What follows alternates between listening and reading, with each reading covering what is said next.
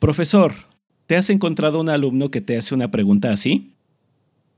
¿5 de mayo es un Independence Day en México? Pues prepárate, porque es una realidad que viene del norte. Ella es Adriana.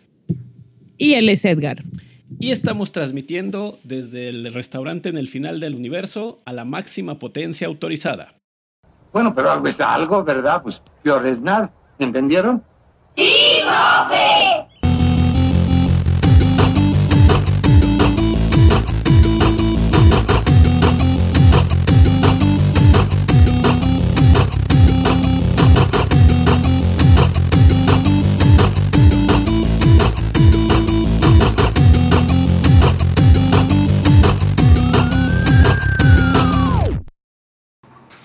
Buenos días, buenas tardes, buenas noches a la hora que nos estén escuchando. ¿Cómo estás, Edgar? Muy bien, Adriana, ¿tú cómo estás el día de hoy? Muy bien, muy contenta. Aquí tenemos a una invitada muy especial. Estoy muy emocionada. Y eh, pues vamos a presentarla. Lenny, si quieres contarnos un poquito de ti. Eh, bueno, mi nombre es Lenny Álvarez, soy retornada del 2009. Estuve viviendo un poquito más de 12 años en, en el estado de Florida, en Estados Unidos, y retorné eh, al estado de Veracruz. Ahorita me encuentro en, en, el- la Ciudad de México haciendo emprendimiento social, pero con el, enfoque tecnológico y el apoyo a la comunidad de retornados y deportados. Ok, muy bien. Bueno, eh, Lenny está aquí con nosotros para platicarnos un poco de un- una pequeña parte del, del fenómeno migratorio en, en México. O sea, el fenómeno abarca muchas, mu- muchos aspectos, pero uno de ellos es el retorno, ¿no? ¿Qué pasa con la gente que regresa a México después de haber vivido toda su vida o gran parte de su vida en, Estados Unidos. Entonces viene a contarnos un poco de su historia y un poco de lo que está haciendo ella para, para pues, no combatir, sino ayudar a, mitigar el, trauma de- del regreso. Pues creo que más que un trauma es pues, una, una realidad que, pues, aunque este es su país, son, son mexicanos, no, no, lo, no lo conocen tanto porque pues eh, su, vida, su vida era allá. Eh, creo que pues es, es, es más fácil para ti, Lenny, hablar en inglés que, que hablar en español, me imagino. Muchísimo más. De hecho, hay un término que existe que se llama eh, generación 1.5 Ujú. o a mí me gusta más Generation N, que es básicamente esta comunidad de jóvenes, eh, porque la mayoría ya somos jóvenes. Eh, 1.5 que legalmente somos mexicanos, pero criados the American way. So, como decías, muchas veces no entendemos qué es realmente ser mexicano. Ajá. Eh, y es un, un reality o un choque cultural que afrontamos al regresar al país, ¿no? Como mencionabas, mi español considero que ya mejoró mucho, pero Ajá. porque trabajé como cajera en Walmart y eso era servicio al cliente en español, aprendí mis frutas y verduras, pero aún no sé escribir español muy bien. No sabes escribir español. E No. Imagino que muchas expresiones que, que, que usamos aquí, pues también todavía te son desconocidas. Totalmente. Digo, hace un Sí. momento estábamos, estaba comentando yo una- un pasaje de un capítulo de Los Simpson, pero yo lo dije en el español latino y aunque el- probablemente lo conoces, pasó desapercibido por eso. Exactamente. Sí, cuando llegué y vi los Simpsons aquí, yo dije, "Ah, estos no son los Simpsons. Sí, eso me pasa a mí cuando los he llegado a ver en inglés. ¿no? Sí, No, Yo los he visto en es no la español. voz de Homero. Yo lo he visto en español de España. Bueno, y déjanos decirte que, que aquí en México nos han cambiado la voz de Homero un par de veces. Ah, oh, de hecho, el, el- el primer actor que dobló a Homero, cuando se fue, yo dejé de ver Los Simpson en ese momento. O sea, ya, para no mí no puedo. O sea, no. Y como tampoco me gusta verlos en inglés, entonces ya. Para mí están muertos. Yo ya no tengo perro. Esa es otra referencia. Esa es otra referencia. Sí, pues eh, deberían ver las expresiones aquí de, de, unos y otros. Cuando yo digo la, la referencia, pues sí, Adriana se ríe y del otro lado es, sé que me estás diciendo algo, pero no te entiendo. Exactamente, cri cri. Pues bueno, pero cuéntanos, cuéntanos bien tu historia. ¿Cómo llegaste? ¿Cuándo, cuándo llegaste? ¿Cómo, ¿Cómo fue tu experiencia? Ok, bueno, me fui de los dos años y regresé a los 16.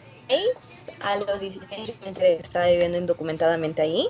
Em, irónicamente, aunque estábamos indocumentados, eh, mi papá tenía una empresa, teníamos casa, se hacían los pagos de impuestos, yo desde chiquita eh, traducía para él. Realmente nunca cuestioné mi situación migratoria y a la misma vez no fui criada en, una comunidad mexicana. Era mayormente caribeña o asiática o afroamericana, cualquier otra cosa menos mexicanos. Eh, así que también no me hacía cuestionar mis orígenes o, cuál era mi país natal, ¿no? Mm, a los 16 me entero de eso, me entero que no voy a tener la oportunidad de seguir mis estudios universitarios. Eh, ya se estaban poniendo peores las leyes migratorias. Ah, mi papá ya estaba como por cuestiones de licencia, ya lo estaban mandando a la cárcel y todo eso, y él decía para antes de que suceda algo peor, mejor irnos. Eh, también, como les decía, ese era en el tiempo de Obama, así que también fue cuando bajaron las, los bienes raíces. Nosotros teníamos dos casas. Fueron muchísimos factores, digamos, no es siempre un solo factor que impulsa. Eh, en este caso fue la agrupación de muchos factores que hicieron que regresáramos. Eh, aún no le creíamos a nuestros papás cuando nos dijeron que nos íbamos a regresar a México. Mi realidad, o cuando al fin dije, ok, es like this is happening, fue cuando regresé a, casa un día mm, después de, de, high school y encontré cajas tiradas por toda la casa. Yo era la primera en llegar siempre. Y mi mamá me dijo, escoge lo que más te gusta, we're going to Mexico. Y fue como mm, algo tan sencillo como mi papá dijo un comentario que para comer frijoles en mi país y le digo, papi, yo no como frijoles, yo como habichuelas. Era, digamos, mi contexto no era México y realmente era una mala mexicana, no conocía mi historia. Eh, manejaba más Spanglish que español. Eh, y fue, fue muy, muy difícil, pero también eh, soy hermana mayor. Así que encima de eso te hace madurar muchísimo más rápido y que tengas que ver por tus hermanos también, ¿no? Y no, y no poder expresar ciertas emociones. Eh, regresamos a México. Mi primer día en México consistió de ver la militarización que había en las calles, porque también regresamos con Felipe Calderón. Eh, antes de entrar, antes de entrar a México, mi papá pasó con mis hermanos. Tengo dos hermanos que nacieron en Estados Unidos. De hecho, retornaron de nuevo a Estados Unidos también, en mucho factor por el sistema educativo de México. Eh, ellos pasaron yo, mi mamá, mi hermanita, eh, íbamos caminando con una perrita y nos detiene un agente de, de, de ICE, de Immigration Border Patrol, y nos pregunta que a dónde vamos y nosotros le decimos que a México. Y él dice, no, no vayan a México, go back, regresense. Y le digo, mami, like, is this not a signal? ¿Qué más quieres, no? Y fue cuando me sentí como la India María, literal, ni de aquí ni de allá porque al fin me había dado cuenta de que todas esas palabras como ilegal, indocumentado, deportación, eran aplicados a mí y que yo era parte de ese contexto, ¿no? de esa realidad. Em, se, siempre expresan que, los inmigrantes viven en las sombras, ¿no? En mi caso, vivía en la sombra de mi propia realidad y no vivía como en la sombra dentro de la comunidad, sino que mi familia era tan parte de la comunidad que nunca cuestioné eso. Regresamos a México, eh, regresé a Cayuca, Veracruz, y me afronté al sistema burocrático que existe en México que, que no, se, no te hace la, vida para nada difícil, eh, fácil. Eh, mi mamá antes de regresarse intentó de informarse, fuimos a los consulados, revalidó supuestamente ahí todos nuestros documentos escolares, regresamos aquí, nos dicen no sabemos qué hacer contigo, tienes que comenzar de nuevo, no podemos insertarte, no sabemos simplemente qué hacer contigo. Eso era lo, a lo que me daban la bienvenida, ¿no? Y era también durante el tiempo de bienvenido paisano, éramos recibidos con eso. Simplemente no sabemos qué hacer contigo. Eh, yo, a mí me faltaba nada más un año y meses para terminar la prepa.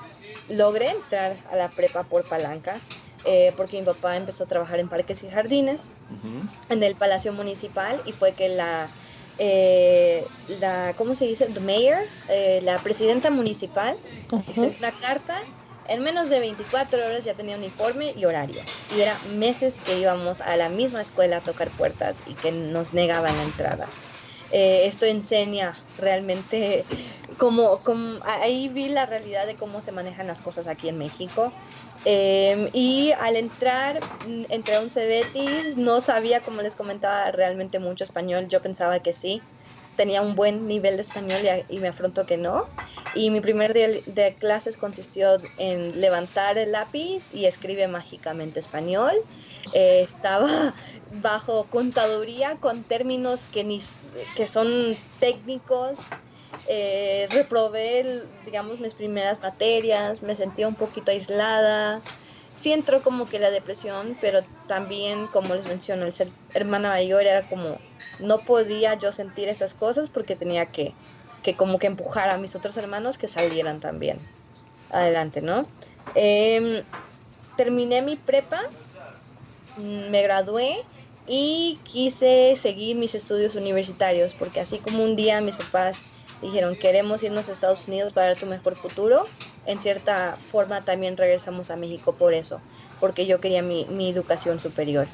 Eh, siempre toda mi vida se me dijo, saca las mejores calificaciones, esfuérzate y así vas a poder tener una mejor vida, ¿no? Esa fue la enseñanza que me dieron.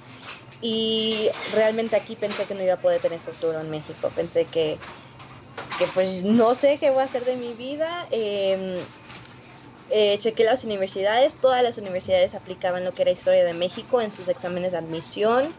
Eh, eran simplemente el examen en español, con tan solo estar en español ya era complicado para mí. Pero también dentro del estado de Veracruz, la Universidad Veracruzana es de las pocas que no aplica historia de México y se basa más en lo que es la lógica y razonamiento saqué ficha para administración de negocios internacionales. Yo quería relaciones exteriores o de hecho mi plan de vida antes de venirme era en ser enfermera neonatal. era parte de, de, una asociación de estudiantes que se llamaba Health Occupation Students of America y ese era como mi camino, pero aquí dije no, el, el, eh, medicina es muy peleado, no voy a para, no voy a tener chance de poder entrar. Entré a negocios por lo mismo de que había apoyado a mi papá cuando él inició su negocio allá, así que tenía un poquito de conocimientos. Pero también aquí me di cuenta que los negocios no, no me gustan, los negocios tradicionales, el modelo de negocio no me gusta. Eh, yo decía, ¿para qué quiero trabajar para una transnacional? Y como les digo, trabajé como cajera en Walmart, ganaba 12 pesos la hora, mientras mi amiga en Estados Unidos ganaba 12 dólares la hora haciendo lo mismo era como porque quiero trabajar para estas empresas y también quería entender quién era yo. Esto era cuando ya no estaba viviendo con mis papás, que ya podía como que yo expresarme eh, sin tener que, cuidar a mis hermanitos o algo. Y fue cuando empecé a darme cuenta de que habían otras personas como yo, que no era la única en el mundo, porque es lo que sientes, que eres la única persona que le ha pasado esto en el mundo eh, que nadie te entiende y nadie jamás te entenderá, ¿no? Y me marcó mucho la vida un chico, iba corriendo del el trabajo a la, escuela porque trabajaba medio tiempo y, estudiaba porque también es como que te educan que a los 18 te sales de casa, vas, trabajas y estudias, ¿no? Y eso era lo que yo quise y sí lo, lo pude hacer aquí. Eh, pero me topé corriendo uno de esos días a un chico, estaba hablando con mi mamá en el teléfono, me detiene y he's like, hey, you speak English. Pero pues también recordemos el estado de Veracruz muy peligroso, así que ahí sí, en la V. Eh, no, no, no, you speak English y le escuché su, su acento chicano y me dice que él se había ido eh, de un año, lo habían cruzado, regresó deportado a los 22, estaba trabajando en un car wash y estudiando los fines de semana. Y fue como un, un ¿cómo se dice? Like a bucket of water de que me pegó como aquí yo estoy dándome lástima propia a mí por lo que me había pasado, eh, supuestamente como que en mis traumas, como habías mencionado, ¿no? en mis realidades, pero también dándome cuenta que hay otras personas como yo y que y afortunadamente siempre he tenido el apoyo de mis padres, ¿no? Y fue cuando me di cuenta, ok, quiero entender qué es esto de la migración y si esto me aplica a mí, porque en esos momentos yo no sentía identidad de ninguna forma. Sentía cierta traición de Estados Unidos porque me había criado ahí, porque todos los días decía mi juramento y porque cuando cantaba el himno lo cantaba con pasión y con amor a lo que yo consideraba mi país y me di cuenta que el mismo sistema me había fallado, ¿no? Pero también aquí en México, pues no, no, no conocían de nada de México. Eh, decidí entrar a antropología social porque también tuve una clase con una maestra media hippie, economista, como de 75 años, esos los que te cambian la vida. Eh, y empecé a ver cómo la economía y la sociedad es el impulso ¿no? de la migración y, todo esto que también parte de la historia de México, ¿no? Con la entrada de Telecán, con las privatizaciones y todo eso, ¿no? El campo. Y yo dije, ok, eso no fue culpa de mis padres o no, por mucho tiempo viví como avergonzada eh, de haber estado ahí indocumentada. Y después aprendí que no, eso no, no fue porque nosotros quisimos, sino que son todos otros factores que políticos, sociales, que, que, que forman parte de, de este fenómeno que, que, le llaman la realidad, ¿no? Aprendí del círculo migratorio y que yo soy aún parte de este círculo migratorio, pero en la fase de retorno. Y hay un geógrafo que me gusta muchísimo, que he leído mucho de él, eh, y que él decía ¿no? que, que la migración retorno es la historia menos contada en este gran libro de la migración. Y es muy cierto, por mucho tiempo no se veía la migración. Eh, yo regresé con el tiempo de Obama. Durante ese tiempo se aproxima que más de como alrededor de 500 mil personas regresaron de mi edad, en, eh, de edades educativas, no contando a los padres. Somos, como les digo, esta generación 1.5, pero también los hijos que nacieron allá, como mis hermanos en este caso. Y que pasamos totalmente despercibidos en México y no fue hasta ahorita con el contexto político que al fin están hablando de retorno y apenas hace el 2016 reconocieron que el retornado y el deportado es un migrante. Así que creo que ha sido difícil, pero, pero ahí vamos.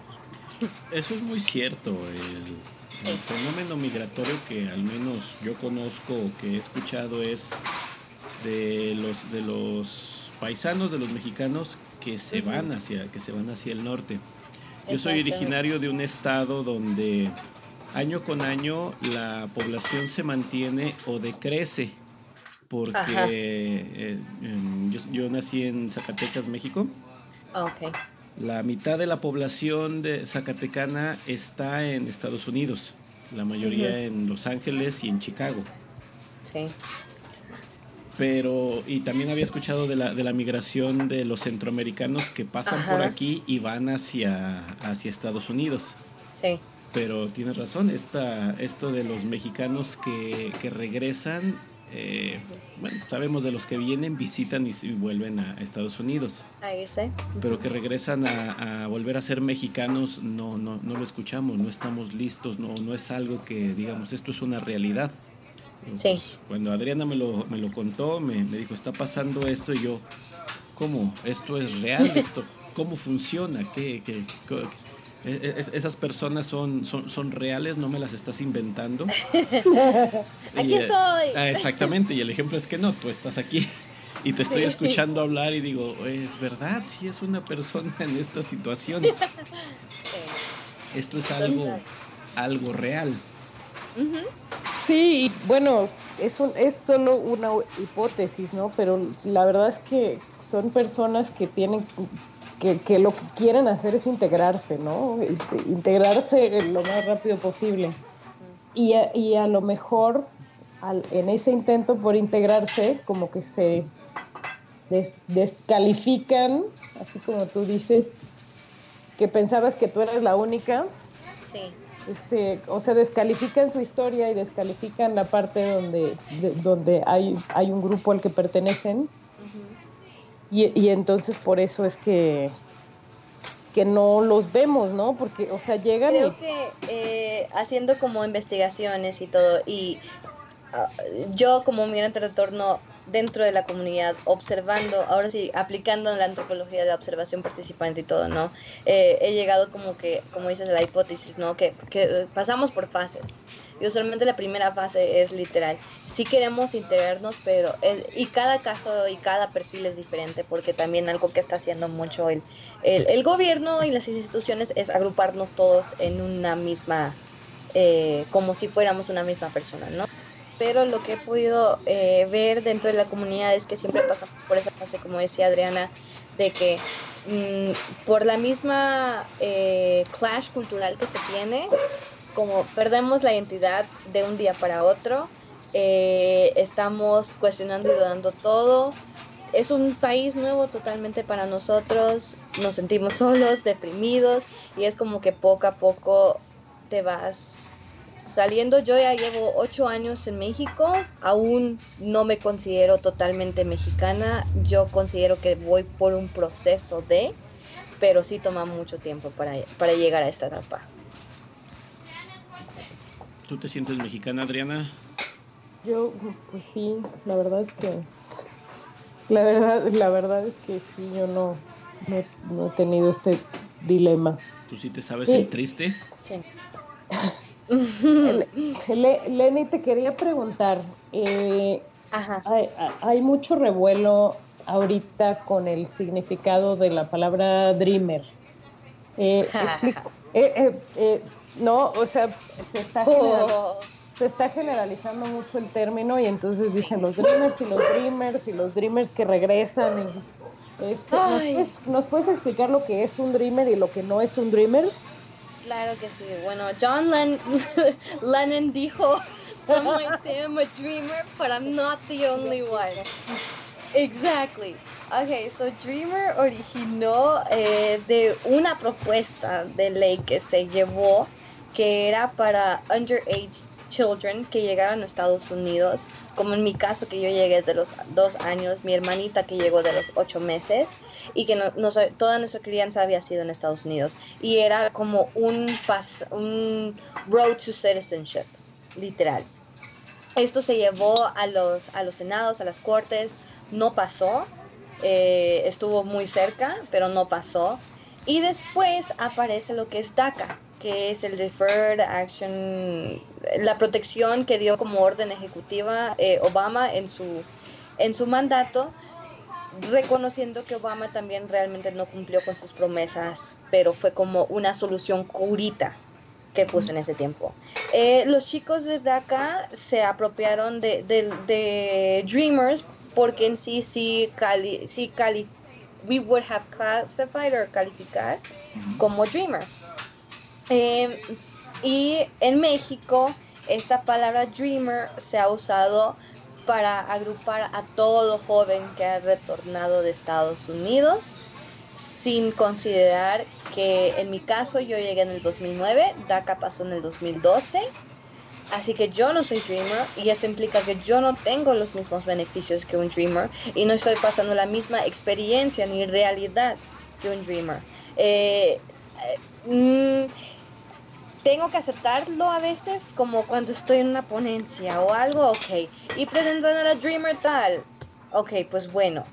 Pero es, es, es la forma de que lo están generalizando, pero no reconocen que un Dreamer allá sí tiene, sí tiene el permiso de manejo, sí puede estudiar universidad, aunque claro, mucha dificultad en los scholarships y todo eso, ¿no? Eh, sí tiene un permiso de trabajo y sigue en Estados Unidos.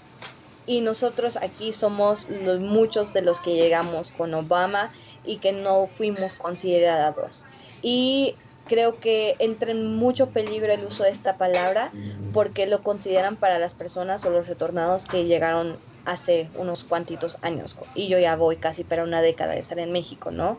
Como mencioné, apenas se dio el reconocimiento de esto. Así que eso a veces llega a afectar. Estaba viendo ciertos programas y me preguntaba si era Dreamer y cuando veía años ya no entraba en el 2009 ahí. porque no me consideraban Dreamer. Así que eso elimina mi historia, eso elimina mi retorno. Por default ya no soy retornada. Eh, creo que es cuando entra en, peligro esta palabra. Y también eh, el ser un dreamer tienes que tener ciertas características como haber terminado el high school o estar por terminar, como tener un buen récord y todo. Y aquí a veces puede ser eh, con la criminalización que se da para los deportados específicamente, es como si tú no llenas esto, pues por ende no te podemos ayudar. Así que creo que es tiene muchas connotaciones negativas que el gobierno quizás no lo ve así y lo ve muy de forma positiva y como de una forma de, vender aquí está este chico de eh, que sacaba puras A plus y que es como que el, el americano perfecto, ¿no? Pero son muchas realidades existentes y también no hace mucho estuve en un, en un diálogo con un investigador y como decía y como yo reconozco, cuando viví en Estados Unidos, yo viví en mi burbuja de Estados Unidos, que no conocía México, que no realmente se puede decir que era bilingüe ni bicultural, aunque sí se, eh, es muy fuerte ahí como que el Chicano Movement y todo eso, ¿no? Pero también los Dreamers viven mucho en sus burbujitas de lo que es Estados Unidos, de luchando por el We're Here to Stay. Y muchos ni contemplan el retorno a México, ¿no? Y si es un retorno a México, es como que perdieron la batalla. Eh, también veíamos cuando deportan a un Dreamer, pues a veces ya ni les dan seguimiento, ¿no? Es uno más que se perdió, pero seguimos luchando por los de nosotros. Son muchos factores que, que nos diferencian, pero también creo que nos gustaría trabajar como comunidad de retornados aquí y como la comunidad Dreamer allá. Muy bien, muchas gracias. eso se me hace súper importante porque sí se está como, no sé, no quiero decir comercializando, pero... Sí, sí. Pero Eh, mercadeando. Este, es que este, con el cambio de, con el presidente actual, pues la figura, curiosamente la figura política de nuestro presidente se fortaleció un poco. No quiero decir que ahorita ya es la, lo, máximo, los, los grandes niveles de aceptación, pero a como estaba en 2012 actualmente, pues se ha fortalecido y mucho ha ayudado eh, este, el poder eh, expresarse contra el, el presidente este actual de Estados Unidos. Ajá. Sí, yo lo he escuchado en, comerciales de, la radio mexicana, eso de eh, se, les está impidiendo el, o se les está cortando el sueño a los dreamers. Y yo, he escuchado el, concepto, pero también con otros analistas, por ejemplo, este Jorge Castañeda, que a veces también lo entrevistan en programas de radio, dice, sí, el, el discurso de, de Trump es muy agresivo pero pocos mencionan que Obama era uno de los que más eh, deportaciones hizo durante su, mandato. él sí llegó a, pues ahorita mencionas que eran 500 mil, yo había escuchado un número más pequeño, entonces digo, aún los que saben no lo saben o no, tienen el dato completo. Ah, no, eh, creo que Obama deportó 3 millones y nosotros fuimos 500 mil jóvenes y niños que regresamos en edades escolares. Significa desde primaria hasta como media superior que regresamos como un efecto del retorno voluntario de nuestros padres por medio de las deportaciones o porque un padre lo deportaron y regresaron a México siguiéndolos. Y regresaron, sí, porque ahorita el discurso es de van a separar familias. Le digo, sí. creo que así funcione. Eh, pues sí, sí, aún sí, no. Mi familia es separada, tengo dos hermanos que se regresaron, como les digo. Eh, mis papás aquí en México, yo y mi hermanita y digamos mi hermano tomó la decisión de entrar al ejército para ver si así lo ayuda en su récord para que mi mamá pueda pedir a mi mamá. No existe aún una movilidad y sí, sí existe la, separación familiar. Sí es real.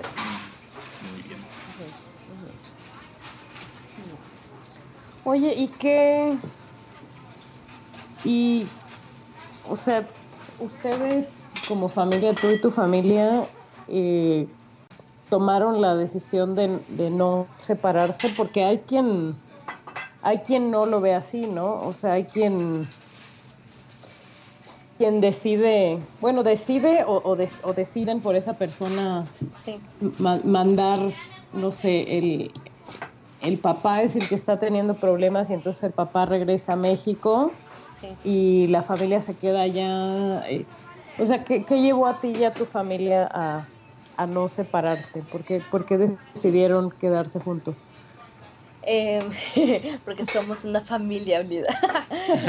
Bueno, más bien, sí, supongo que lo... pre- sí, tal vez no formulé bien la pregunta. Más bien, ¿qué hace a otras familias no, no hacer lo que hicieron ustedes? Más bien, eso es lo, lo Ah, que más me interesa. ¿Por qué, por qué las Em, creo que en el caso de mi familia, em, mi papá desde antes había dicho que mis 15 iban a ser en México. No fueron, yo tuve mi en Florida y fue como la comida fue mitad puertorriqueña y mitad mexicana. Y pan, porque bueno, días. Em, pero también ellos nos comentaron o cuando nos sentaron al fin eh, que, que estábamos ahí documentados y también como leyendo se vuelve un proyecto familiar.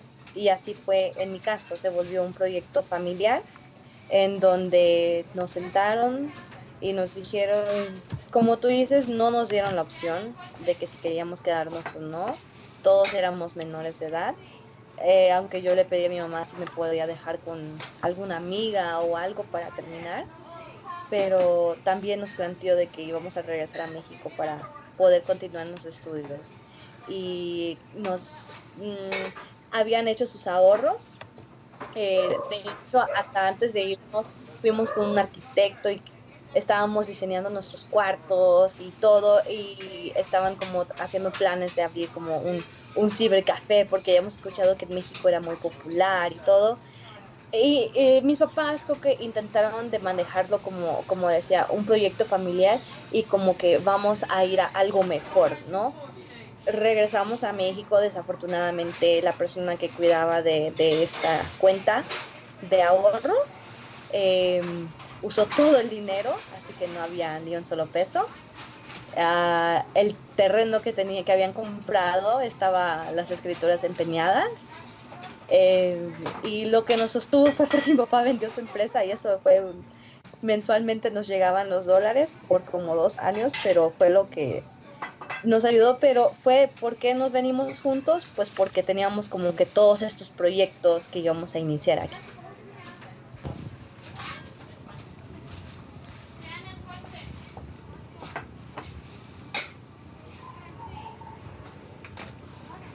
No te escucho. ¿Bueno? Bueno, en tu caso, eh, Ajá. en tu Hoy, caso- igual si puedo agregar, es de que mis papás tuvieron tiempo de planear su retorno. Ajá. Muchas familias, eh, quizás el padre lo deportaron, ajá, eh, lo agarraron ¿no? del trabajo. En, en el caso, de- en el tiempo de Obama, mi papá, él fue detenido por eh, tickets de manejar sin licencia. Después fue sentenciado, después de tantos tickets, dijeron que estaba violando las leyes americanas. Él se entregaba todos los viernes y salía todos los domingos en las noches. Él veía a sus paisanos ahí esperando que llegara la migra a deportarlos. Pero ahorita lo que estamos viendo con los deportados es de que se van s- intentan de ir a cumplir estos tiempos y los deportan. Eh, aquí es cuando entra como en un pánico las familias y como decías, muchos deciden no regresarse porque no hicieron ahorros, porque toda su vida lo tienen ahí, porque han vivido más de una década o más de dos décadas ahí y no tenían ni considerado el regresar, ¿no? Así que creo que eso puede ser una gran diferencia de que mis papás tuvieron como él en los meses que él cumplía sus horas de cárcel y comunitarias fueron los meses que fueron planeando para, para regresarnos. Volver. Ok, o sea, ustedes, ustedes tuvieron la, Una planeación. la planeación que Sí. otras familias no tienen, ¿no? Que Sí. están haciendo su vida normal y de repente te detienen y... Exactamente. Bueno, pero eso pasa en todos lados. Aquí también este la gente vi- mucha gente vive al día. Sí. Eso de, eso, eso de la planificación, ahí este eh, refuerzas una parte que dices, todavía no te sientes mexicana, efectivamente, aquí la planificación no es algo de todos los días. Sí. Yo no vivo sin mi agenda. No, creo que nosotros tampoco, pero... Sí, ya nos... Hace Te vas volviendo así, ¿no? hace un rato comentábamos de que hacemos esto por puro gusto, ya que no tenemos otras actividades y nos sobra el tiempo. Oye, Lenny, y bueno, como, como estábamos hablando hace un momento, pues eh, la, la población que regresa es, es, es una población que, que todavía no se reconoce tanto como grupo, ¿no? Sobre Sí. todo la gente joven como tú que está en edades escolares, Sí. eh, están como, como dispersados en varios estados de la República y están ahí. Hay un niño en un salón y, y hay otro niño en otro. Eh, y no hay como grupos, no. Incluso los profesores no los identifican, ¿no? Es como, Así los es. entienden como, ah, pues tengo un alumnito que es pocho, ¿no? Pues la palabra, ahí, la palabra ahí que se, que se usa, ¿no? Sí. Eh, tú, en, en tu experiencia, ¿qué les, qué les recomiendas a los, a los profesores que nos escuchan para tanto para identificar, tanto para identificar a, a- a estas poblaciones de alumnos como para ayudarlos a, a mejorar eh, pues su nivel de escritura, de comunicación? ¿Y eh, qué les recomiendas que no hagan? Ok. Cuéntanos. Eh, Puedo contar un poquito más de mi experiencia de medio superior y superior. Eh, tuve, tuve también dos hermanitos que estuvieron en, en- en primaria eh, y con ellos fue, de ambos llegaban a casa llorando, de que no entendían, ¿no? Y era más que nada, simplemente querían paciencia, querían una mayor explicación, pero como sabemos también, a veces no es tan fácil poder concentrarte en una estudiante que está en tu salón, que le tienes que repetir tres o cinco veces para que pueda entender, ¿no? Eh, cuando yo entré en la prepa, como les comenté, mi primer día de clases esperaban que simplemente levantara el lápiz y escribiera español. Eh, no había como que ese entendimiento de que pensaban que eres mexicana, regresaste a México, por ende sabes español. Eh, no había esa comprensión de quién, de qué, implicaba el haber yo vivido toda mi vida en Estados Unidos, ¿no? Y también, nada más como en mi pronunciación, había un maestro que me corregía, pero me corregía como que haciéndome burla. Así que eso era también como, eso no, me evitaba que yo quisiera hablar más en español. Eh, pues creo que la verdad necesitan designar como que alguien aparte, como un guidance counselor o algo que pueda apoyar en esos aspectos. También era, eh, habían ciertos maestros que sí eran muy, muy comprensibles, especialmente cuando entré a la universidad me toqué de, todo, tanto los comprensibles como los no. Eh, había una maestra que ella daba eh, español eh, y fui sincera con ella cuando yo entré. Ah, yo decidí hablar con ella aparte, digamos, después de clases, porque también no me gustaba como que alzar la mano y decir esto porque los jóvenes pensaban que estaba como showing off or bragging. Y eh, cuando hablé con la maestra, le, le expliqué realmente que no conocía, no sabía mucho español. Con ella ha- hacía mi tarea en inglés y después lo, lo traducíamos y me apoyaba en ese cierto aspecto. Pero también me, me topé un maestro que reprobé con él como creo que tres materias, porque él era de las personas de que si no tiene acento, no tiene una tilde, ya, eh, y él era mucho de la redacción y no me sentía ni yo misma en confianza de poder expresarme en clase.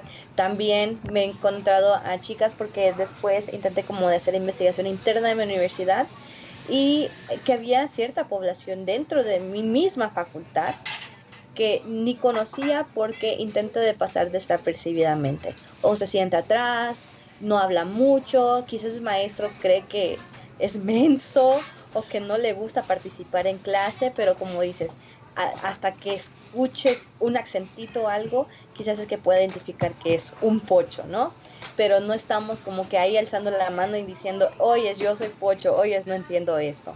Eh, también creo que eso debe iniciar como que desde el proceso de, de, cuando entran a la universidad, la identificación debe de ser desde ahí y esto para poder como que también apoyar a los profesores, ¿no? En explicarles eh, que, que, está entrando, entrando esta comunidad. Ahorita las universidades están haciendo sus planes eh, para la integración de estas personas, pero aún no están al 100% eh, concretados, ¿no?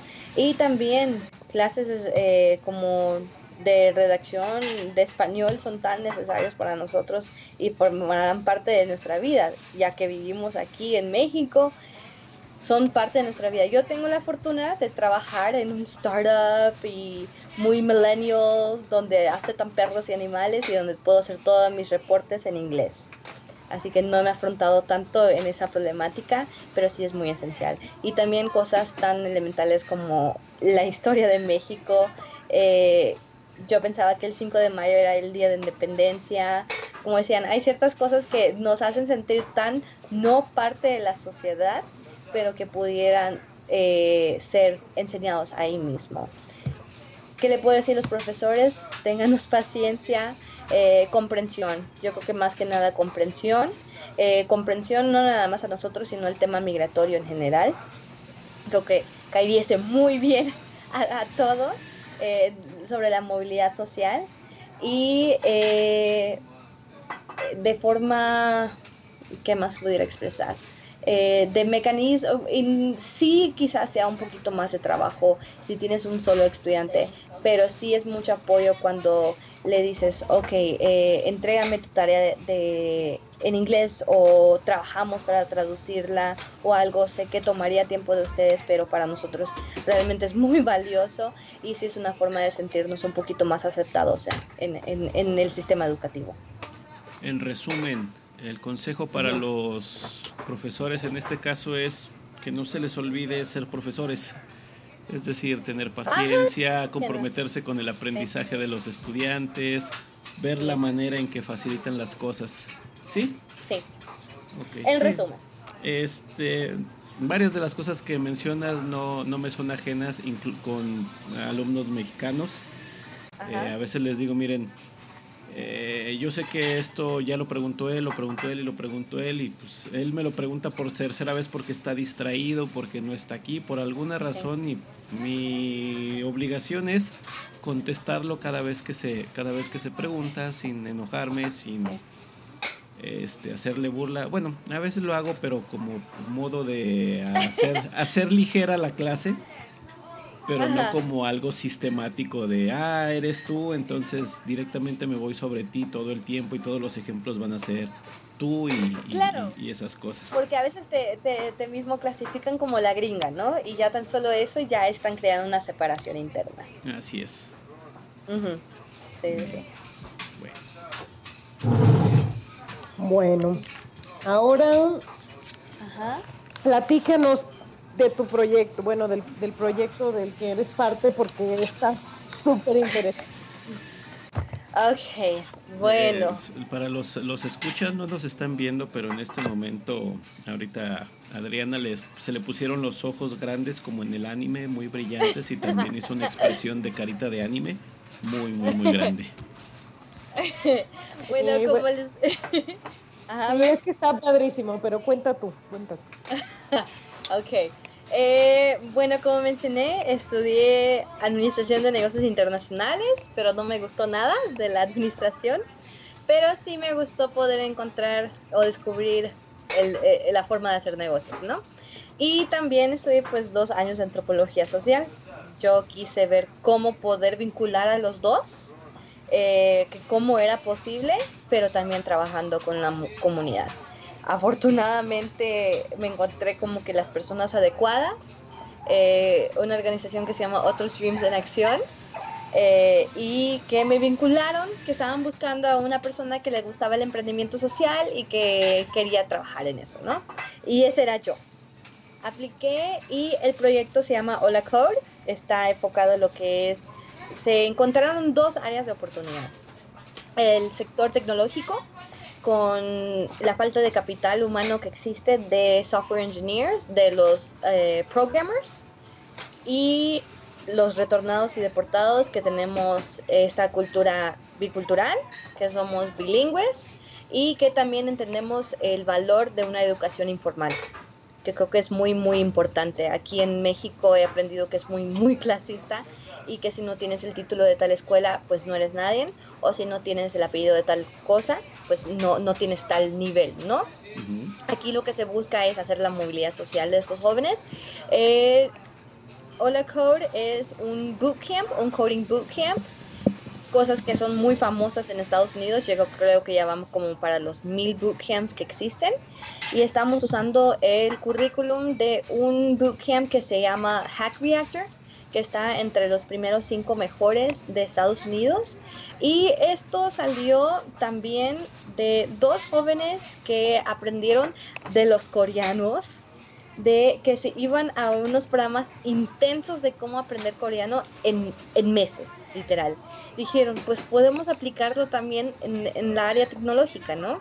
Eh, también ahí hay una falta, se juntaron software engineers y se juntaron personas de recursos humanos para crear un currículum que va, también con los software engineers están como que los estereotipos, que son estas personas tímidas y todo, eh, como que tuvieran estos soft skills y también que fueran programadores. Eh, se replicó en Jordania, en un campo de refugiados que son, de hecho, el currículum que estamos manejando y el modelo que estamos manejando y tropicalizando aquí en México.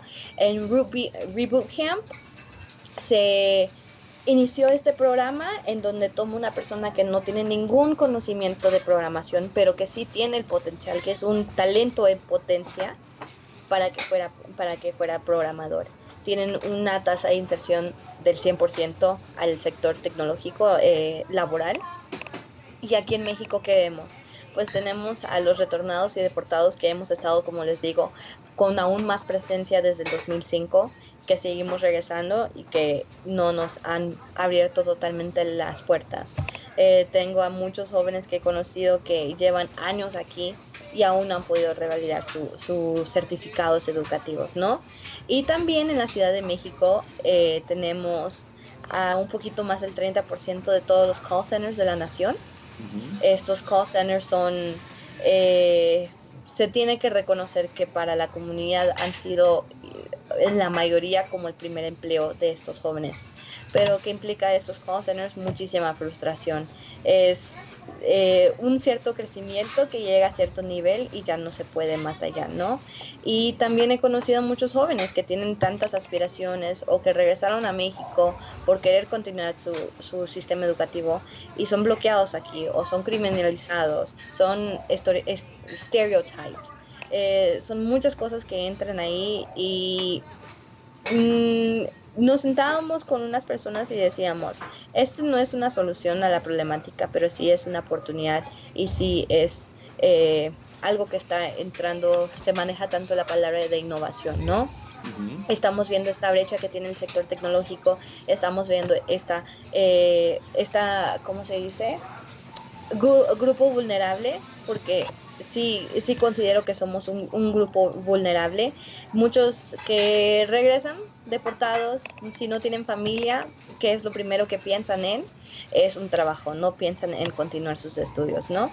eh, Adriana le ha conocido muchísimos de estos jóvenes que están viviendo, como mencionabas, ¿no? Al día al día pero que mmm, se maneja una palabra que es un, un círculo de pobreza, sí hay un cierto estándar económico, pero también es como un estancamiento en, esa, en, esa, en ese nivel, ¿no? Como nuestros padres algún día se fueron porque no había empleo aquí en México, nosotros regresamos y en este caso no tenemos todas las oportunidades para nosotros, aún siendo mexicanos, ¿no? Aún teniendo supuestamente el derecho a, a todas estas oportunidades. Eh, y Hola Code es, como les mencionaba, un programa inmersivo de cinco meses en donde te toma de cero a full stack, te enseña lo que es el front end y el back end, pero también agregamos a los dos currículums que tomamos eh, otro aspecto que se llama hiring partners. Y nuestros hiring partners son una forma de prácticamente asegurarles que ya tienen empleo. Eh, ya tenemos a cinco empresas firmadas como Nearsoft, eh, EPAM, no me acuerdo cuáles otras, eh, son otras varias. Eh, que de hecho voy a conocer el socio, el, el CEO mañana y todo. Eh, yo realmente no, no tengo ningún background en tecnología, pero he estado aprendiendo y me he estado enamorando de lo que es eh, el, este sector y la tecnología. tuve la oportunidad de ir a, a un hackathon en Crowd Campus Party no, me enamoré porque eh, sí, me decían, ok, van a ser programadores estos chicos. Y yo decía, ok, pero van a regresar a, la computadora, ¿no?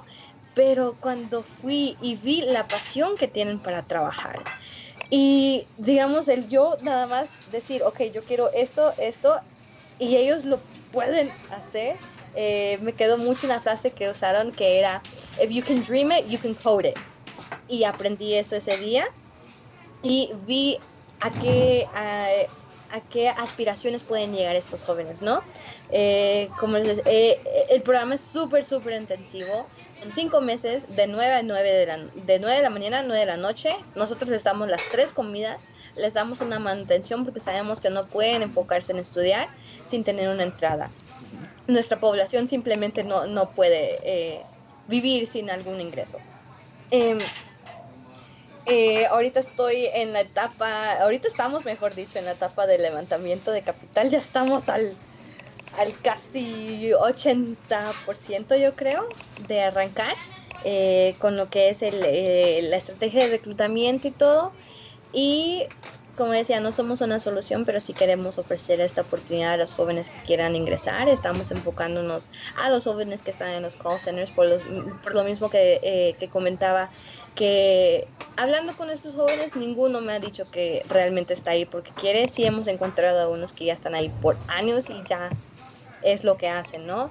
Pero muchos de ellos brincan de un call center a otro, se frustran, eh, y hasta yo pensaba, ¿no? El tener que levantar la llamada de una persona que está en Estados Unidos para decirte, mi burrito no se calenta en el microondas, ¿qué está pasando?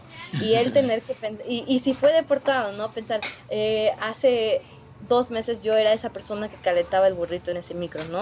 También yo considero los aspectos psicológicos que, que, que tiene eso, ¿no? Eh, y queremos como que realmente brindarles una, una oportunidad y insertarlos a lo que es eh, a este sector que sí tiene un gran crecimiento y están teniendo una gran demanda. Eh, hace nada más como tres semanas pudimos platicar con el que va a ser el jefe de el Development Center de Amazon que nos dijo que ya se vienen prácticamente meses aquí está creciendo esta, esta industria y están trayendo a extranjeros para llenar esos lugares, ¿no? Y nosotros tenemos aquí a estos jóvenes que quizás el sistema educativo tradicional por el aspecto burocrático ha impedido que ingresen y aquí tenemos este, aunque no estamos como que validados por el CEP y todo, pero por lo que he aprendido también es quiénes son usualmente como que los mejores hackers y todo, son los que están aprendiendo por sí mismos, ¿no? Y es lo que queremos como que dar aquí, ¿no? Esta, esta forma de educación se puede decir informal, pero que es validada como por Silicon Valley y cada socio a los que vamos validamos nuestro currículum si es lo que están enseñando o no. Eh, en el, eh, nuestro día a día vamos a estar manejando también como retos que encuentran las mismas empresas. Si tuvieron un bug ese día, se integra en nuestro currículum de ese día para que tengan ya vivencias eh, como es, como eh, en tiempo real y que sea de, realmente de, de, las empresas, ¿no? Eh, me apasiona mucho y realmente sí creo mucho, mucho en el programa. Como les decía, yo quería encontrar la forma de cómo vincular mis conocimientos con mi, con, con mi comunidad y he tenido la oportunidad de estar trabajando y tengo la oportunidad de estar trabajando en este proyecto que creemos mucho en él y estamos como que echando, aprendí, echándole todos los kilos, como dicen, para, para hacerlo realidad y poder sacarlo a, a estas personas, ¿no? Y y bueno, en sí, en resumen, esto es Hola Code, así como apoyaron a los refugiados, aquí también estamos en una cierta forma de migración y creo que podemos realmente apoyar a la comunidad en esa forma. Padrísimo el proyecto, así como se oye. Sí. Y pues sí, este, eh, yo me dedico a la- al área de las tecnologías de información, también a, formar ingenieros de, de software. Y sí, lo que Ajá. mencionas es una realidad. La industria requiere al año, me parece que 400 mil plazas ¿Sí? y el mundo solo les puede dar 40 mil. Exactamente. está muy, muy, muy, muy bajo y eh, no es por falta de capacidad, es eh, muchas veces falta de falta de interés. La gente ve la oportunidad y no la quiere, no la quiere tomar, pero qué bueno que tú sí, eh, ustedes sí lo vieron y están yendo, yendo por allí, Sí. porque sí es una industria que está creciendo y al menos en los próximos 50 años no tiene otra otro camino más que hacia arriba.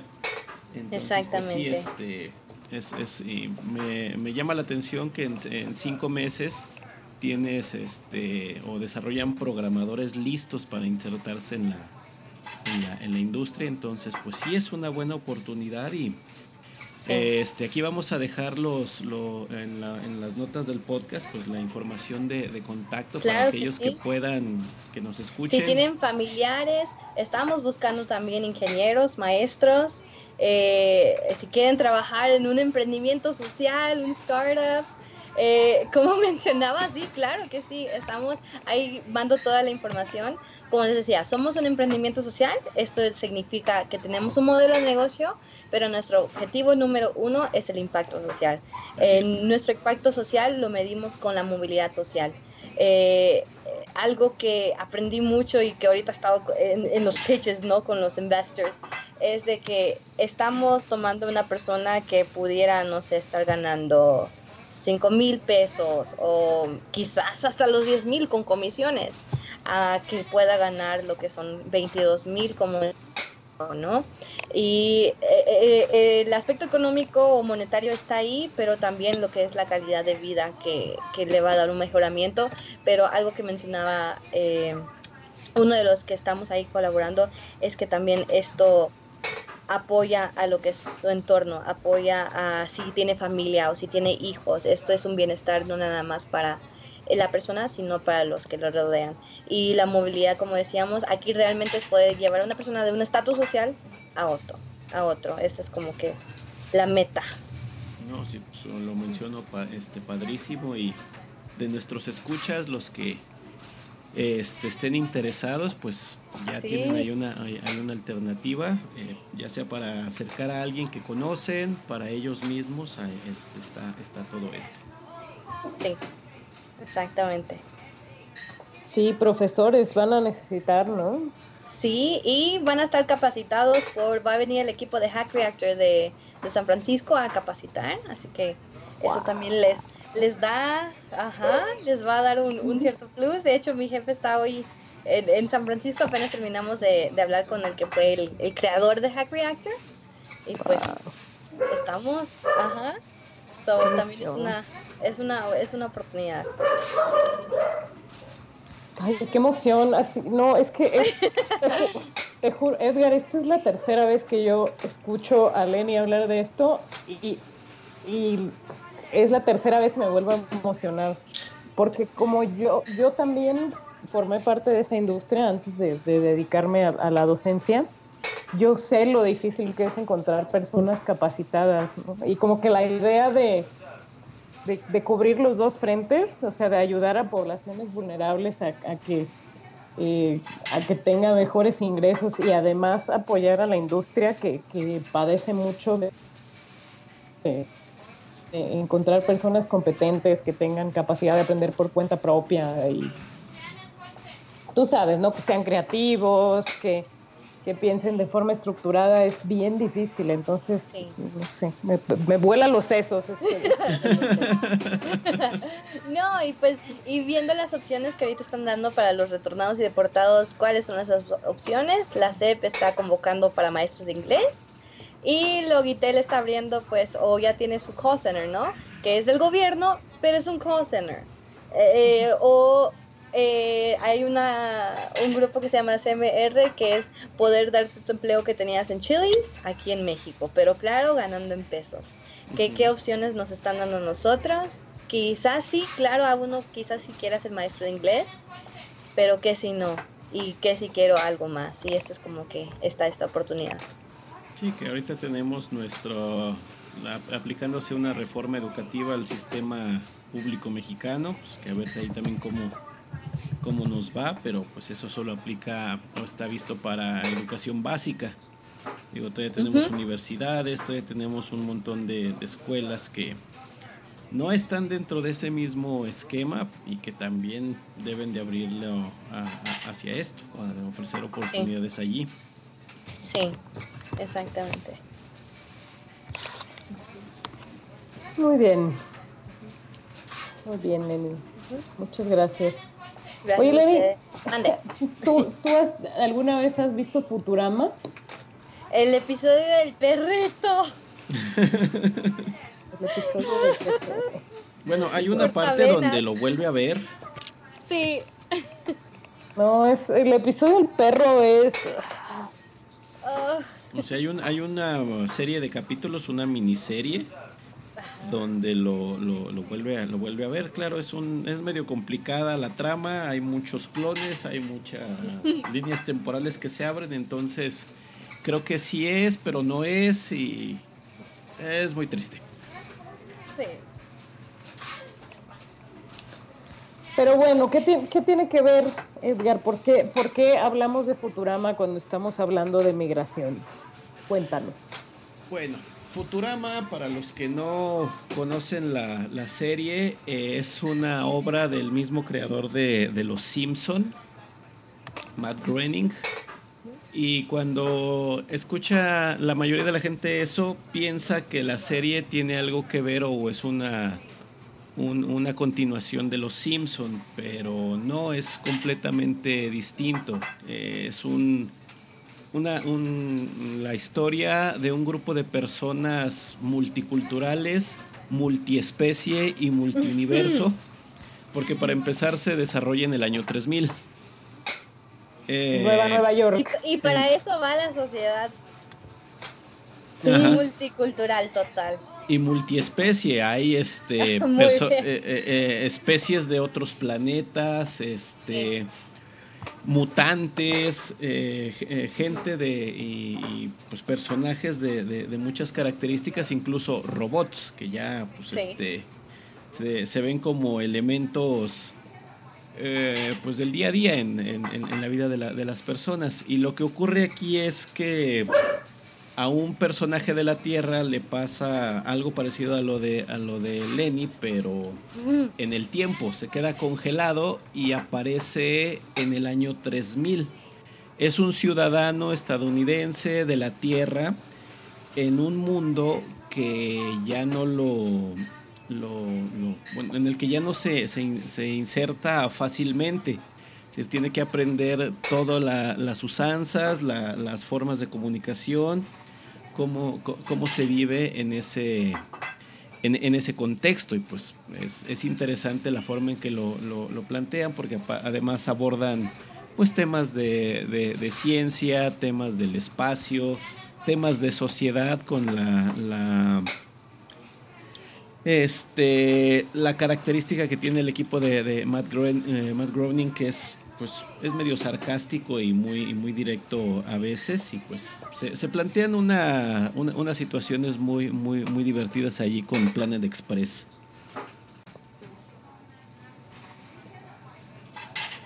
Sí, a mí me encanta, a mí, me encanta Futurama. De hecho, ya, ya me gusta más que Los Simpsons. por la voz. Por la, sí, pues por las voces, pero, pero además porque los Simpson, Los Simpson empezó siendo una serie muy inteligente. Sí. Y fue decayendo, y fue decayendo, y fue decayendo. Y Futurama siempre se mantuvo como en la crítica social, como en la sátira. Y además, bueno, en, este podcast siempre somos defensores de que la, de que la ciencia ficción es una, es una muy buena forma de, hacer crítica social y de, y de y, y de hacer y de establecer puntos que no puedes bueno que sí puedes pero pero cuando haces como las analogías con las con, con las historias de ciencia ficción tienes como un margen amplio para, para tocar temas actuales no y Futurama siento que siempre lo ha hecho muy bien. Pues es que a fin de cuentas esa es la, la, la labor de la ciencia ficción, llevar a un extremo el qué pasaría si, pero sin llegar a la, a la fantasía completa. Es decir, basarse en hechos que pudiesen ser reales y simular o suponer que están, que están ocurriendo en la, en la, en la vista del, del narrador o de, o de quien lo está planteando allí. Y a veces nos hemos dado cuenta de que sí, una obra que se escribió hace 30, 40 años, resulta que pues sí, este, cosas ahí se están presentando ahora o, o- o ocurrieron, no como lo, lo, lo describieron exactamente, pero sí en mucho, en, en mucha, en, en mucho contexto, en muchos elementos, como lo de 1984 de Orwell, que eh, resulta que Sí. pasa, lo del mundo feliz de, de eh, Huxley, que también algo, algo, algo así está, está pasando. De varias descripciones que hemos, bueno, lo de volver al futuro, muchas cosas no han pasado, pero eh, que queremos que sí. Y, y- y- y- y cosa- cosas de ese tipo. En, en Futurama sí hay mucho, mucha crítica a la época actual desde un punto de vista de como si ya hubiesen pasado mil años. Sí. O sea, ahí se han tratado temas como la inserción de las minorías, ahí con Lila, la, la mutante. O sea, este que hasta se ve, se, se, se- se- el- se convence o la convencen de que no es mutante, de que es un extraterrestre, pues para que pueda, eh, eh, pueda hacer una vida normal. Ajá. A mí ese capítulo sí me causó mucho impacto, el de cuando encuentra a sus padres. Este, que dice, no, es que tú no eres extraterrestre, tú eres mutante, tú, tú saliste de aquí. Este, esas cosas. Y pues Bender Pues es así un- me dijeron. Ajá. Tú no eres americana, tú eres Tú mexicana. eres mexicana. Ajá. De hecho, yéndote a hablar, me acuerdo mucho, o me viene a la mente un, un artista que también es satírico, es, es músico, se llama Don Cheto. Probablemente lo hayas escuchado, probablemente no. Ah, en California, ¿no? Es, Ajá. Don Cheto es popular en California. Sí. Aquí también, con su clásico Vámonos vivía pa'l En la rancho. otra costa. Vámonos. Ay, tú, tú eres de Florida. Ajá. Tiene un éxito que se llama Vámonos pa'l rancho, que es básicamente le está diciendo a sus hijos, vamos a regresarnos a México. Ahí está. No, y están los, los Tigres del Norte que tienen cantando desde mi, Sí. cantando de migración bastantes años ya, ¿no? Sí. Creo que es- ellos iniciaron antes que los antropólogos. A Sí. ver, este. Claro, la, ja- la jaula de oro, ¿no? Claro. La jaula de oro, sí. No. Pues sí, hay mucho, hay mucho tema que, que cortar de esto y pues sí, como mencionábamos al principio del episodio de hoy, no es algo ajeno, no es, ya, ya no eh, eh, esto no es un simulacro, es una realidad. Sí. No estamos en el año 3000 como, como en Futurama, es el año actual. Los, ustedes ya están aquí, llevan tiempo entre nosotros. Que no los queramos ver no significa que no estén aquí y que va a Me llegar el encanta momento. eso, entre nosotros. Sí, están entre nosotros. Oh. Están entre nosotros. Ya está. Ajá. The host o algo. Porque también, porque también este, en, en inglés se les llama aliens, ¿no? Oh, of course, illegal aliens. Illegal Illegal aliens. aliens. And if I'm correct, esto inició después de los nazis. So, ¿qué Ah. orígenes también tiene? Ajá. Oh, Or que undocumented. que O, que o además está de moda. Una de esas palabras. Que además están de moda los nazis otra vez. Ay, sí. Simpáticos personajes. ¿Verdad? Ajá. Cosa- O sea, de todas las cosas que pueden regresar del pasado, los nazis. ¿Verdad? I know. I know. Pero Bueno, bueno, ¿qué, es- qué- qué prefieres, eso o los romanos? Pues en una de esas, ya no sabes. Ya no sabes. O los otomanos. ah, sí, lo, No, lo- estaba viendo un, un meme que decía, no sabes si va- vamos a entrar al, al sec- the Civil War, como al segundo Civil War, como es guerra civil, o a la tercera guerra mundial. Es como que... Sí. Ya no. Sí, Pero bueno, con esto cerramos. Eh, vamos a la parte de con qué nos quedamos. ¿Con qué nos quedamos? ¿Con qué te quedas, Edgar? ¿Con qué me quedo? Uh, Con ¿Con mis gatos, que ahorita están pasando por aquí. No, pues eh, eso de que no podemos cerrar los ojos a algo que está, que está pasando y pues no podemos seguir postergando una situación real. Nosotros somos educadores, nosotros formamos parte del sistema que pues debería de darle cabida a, a- a todos, principalmente pues a lo- eh, estamos en México y es a los, a los mexicanos que pues, no, no, no, no negarles algo porque pues tienen derecho, eh, eh, derecho a ello y pues invitar a todos los, lo- los que nos dedicamos a esto a que, a que lo vean, a que se acerquen un poco y que tengan conciencia de que si no les ha pasado, lo más probable es que les va a pasar. Sí, así es. Sí, claro, ¿no? Como educadores no podemos cerrar los ojos a que estas cosas van a pasar.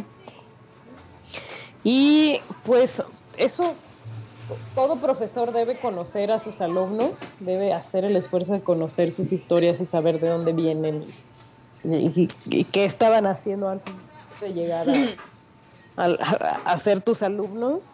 Y pues no, pues, o sea, hacernos conscientes de que estas personas que, que te van a decir que vivieron 10 años o 12 años en Estados Unidos o más, forman parte de este grupo y forman parte de esta realidad que tiene necesidades específicas y que hay que atender, ¿no? Esa es nuestra responsabilidad como educadores. Así es. Pues sí, este, ¿con qué último mensaje nos dejas, Sí. Lenny, Lenny? ¿qué nos, qué nos dejas para despedirte? Oh gosh, hubiera salido de la, la del Dreamer para esta parte. Puedes retomar, puedes retomar. Puedes, sí, puedes retomarlo, resumirlo. Ok, pues tomando, tomando esa frase de Some might say I'm a dreamer, todos regresamos con sueños. Eh, muchos hemos visto a México como un panteón de sueños, pero creo que es tiempo eh, desinternamente tan solo estar aquí platicando con ustedes, está dando la oportunidad a la gente de, de saber, denos la oportunidad, entiéndanos, compréndanos eh, y apliquen realmente ese de bienvenido paisano, ¿no? Eh, sí, aplíquenlo. Eh, he escuchado a veces comentarios como traidor de la patria y todo. Por favor, no hagan eso. No, yo nunca decidí irme, no, re- no regresé porque quise también, pero bueno, eso es, es parte del fenómeno de, de esta realidad migratoria. Y tenemos mucho que ofrecer, queremos aportar mucho al país, todos tenemos conocimientos muy diferentes, pero también algo que aprendí en México, como les mencioné, yo iba para hacer enfermera neonatal, nunca me veía aquí en el emprendimiento social, pero México para mí fue una oportunidad de encontrar otros talentos y habilidades que yo no sabía que tenía. Y creo es. que ese es eh, eh, lo que podemos, y ustedes como educadores, ofrecernos eso. Yo llegué a este punto y tengo que darle muchísimas gracias a esta maestra que me ayudó a encontrar qué era lo que yo quería hacer. En esos tiempos donde yo no sabía ni quién era yo. Ya ven, mexicanos sí se puede. Y en Sí México. Ajá, exactamente. Muy bien. Pues, Sí. Pues bueno. pues te agradecemos, Lenny. Fue una charla muy, muy agradable, pues, como de muchas cosas que estamos sabiendo y esperamos que todo esto les sea de utilidad a quien nos, a quien nos están escuchando. Este, los invitamos a que nos, nos lean en nuestras redes sociales, Facebook, arroba pedagogia42, eh, pedagogia sin acento por aquello de que la red no, no permite los acentos, aunque Adriana se tuerza por la, la redacción. Twitter, Pedagogia42, nuestro sitio web donde les dejamos las notas y el, acercamiento aquí a lo que nos va a dejar Lenny de dónde le pueden contactar para más información de lo que está haciendo. 42.edgarfernandez.com. Y pues este ya se nos terminó el, café el día, de, el día de hoy. Agradecemos a nuestra invitada eh, Adriana. Nos vemos a la siguiente. También a nuestro, eh, estamos en un café pet friendly, eh, interespecies, este... Mutant friendly. Sí, todo, todo friendly. Entonces, Adriana, hasta la próxima. Eh, hasta la próxima, buenas noches y gracias por todo el pescado.